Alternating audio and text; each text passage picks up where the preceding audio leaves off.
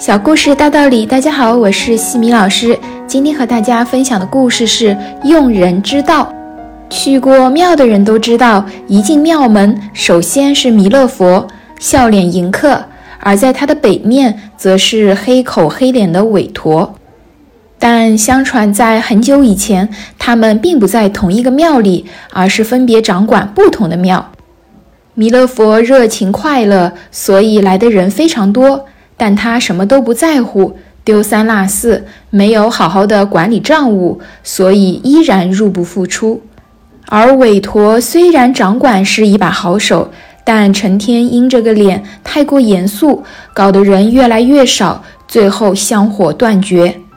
佛祖在查香火的时候发现了这个问题，就将他们俩放在同一个庙里。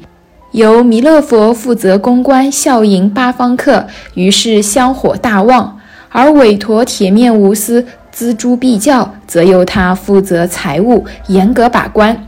在两个人的分工合作中，庙里一派欣欣向荣的景象。故事启发：其实，在用人大师的眼里，没有废人。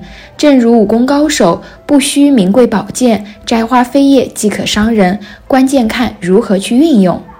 今天的分享到这里就结束了。如果你喜欢这个小故事，欢迎在评论区给到反馈意见，也可以加微信 x i m i k t 与西米老师一起互动交流。